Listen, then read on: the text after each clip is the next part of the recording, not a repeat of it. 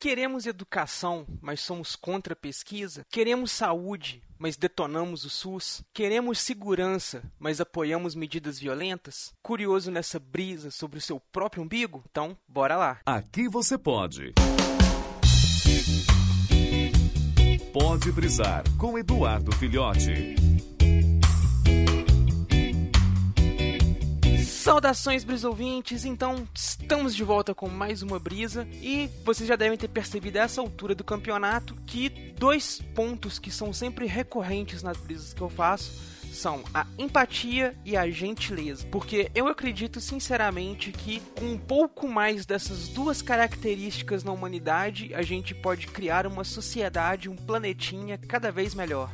E recentemente saiu no Facebook um post falando sobre uma característica que me chamou bastante atenção. Como nós brasileiros temos a capacidade de querer uma coisa e apoiar uma coisa totalmente diferente, né? Aquela ideia de que nós estamos sempre preocupados com o nosso próprio umbigo, de forma que o que é bom para nós é a única coisa que importa, enquanto o que é bom para o próximo não tem valor nenhum. Isso a gente aplica em todas as esferas da nossa vida. Quantas vezes a gente já não viu discussões aí de uma pessoa que tem um console da Sony e acha que por isso apenas os jogos da Sony são bons, os consoles da Sony são bons e que todas as plataformas concorrentes são ruins. A gente vê muito essa briga sonista, cachista, pesista e por aí vai. E é mais frequentemente agora a gente tem visto muito essa guerra dentro da política, né? As bolhas sociais vão tomando amplitudes cada vez maiores ao ponto em que a gente começa a se socializar e se comunicar e tratar como amigos apenas aquelas pessoas que pensam exatamente como a gente, violando assim um dos princípios básicos da democracia, que é justamente a liberdade de você poder escolher as coisas. Escolher requer pesquisa. É por isso que sempre quando eu toco nesse assunto de política, eu gosto de frisar bem que as pessoas têm o direito de votar em quem elas quiserem, pelos motivos que elas acharem os melhores. A única coisa que eu enfatizo bastante é que, antes de você tomar a decisão do seu voto, pesquise, procure saber sobre, veja os noticiários, veja jornais, use aplicativos de pesquisa sobre a ficha política, né? Eu não vou defender nenhum político, não vou manifestar em momento nenhum qual vai ser o meu voto, qual vai ser a minha posição política, porque o espaço democrático eu quero que você vote em quem você quiser por escolha sua, né? Porque você tem que escolher isso. E você tem que ter empatia para entender que o coleguinha vai escolher uma coisa diferente. A gente vive numa sociedade.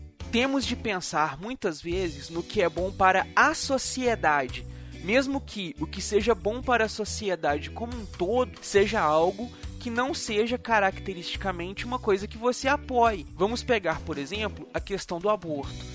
Sem entrar em polêmicas de certo ou errado, de qual posição ser tomada e tudo, a questão do aborto, o que eu quero dizer é o seguinte: você que está me ouvindo agora, sim, você mesmo, pessoinha, você fez, fará tem a intenção de fazer um aborto? É algo que está na sua vida nesse exato momento? Então, qual a posição que você vai colocar nessa questão do voto contra o aborto? Você vai seguir apenas a sua opinião? Ah, eu acho que aborto é um crime, então ninguém no planeta pode abortar. A gente vive uma sociedade no Brasil cuja realidade não é necessariamente essa. E aí? A gente está naquela situação de que acabaram com a verba para para as bolsas de pesquisa, fizeram a PEC do teto de gastos com saúde e educação. Com isso, muita coisa vai pro buraco no Brasil. Aí, mesmo que você seja favorável a alguma coisa do tipo, você já parou para pensar um pouco além do seu umbigo para ver como isso vai refletir no país como um todo, e isso vale para muitas outras questões. A questão do armamento ou do desarmamento,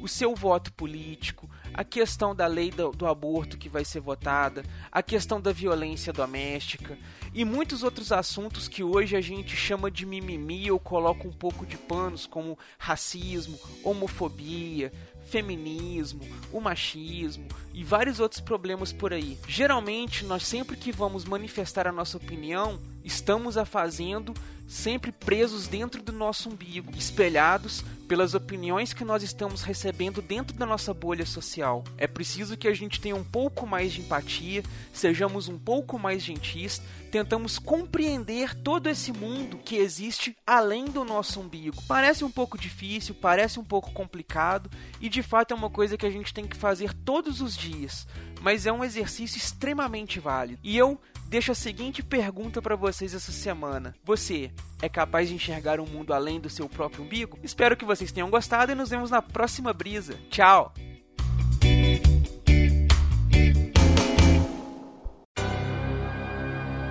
Esse podcast é editado e oferecido por MachineCast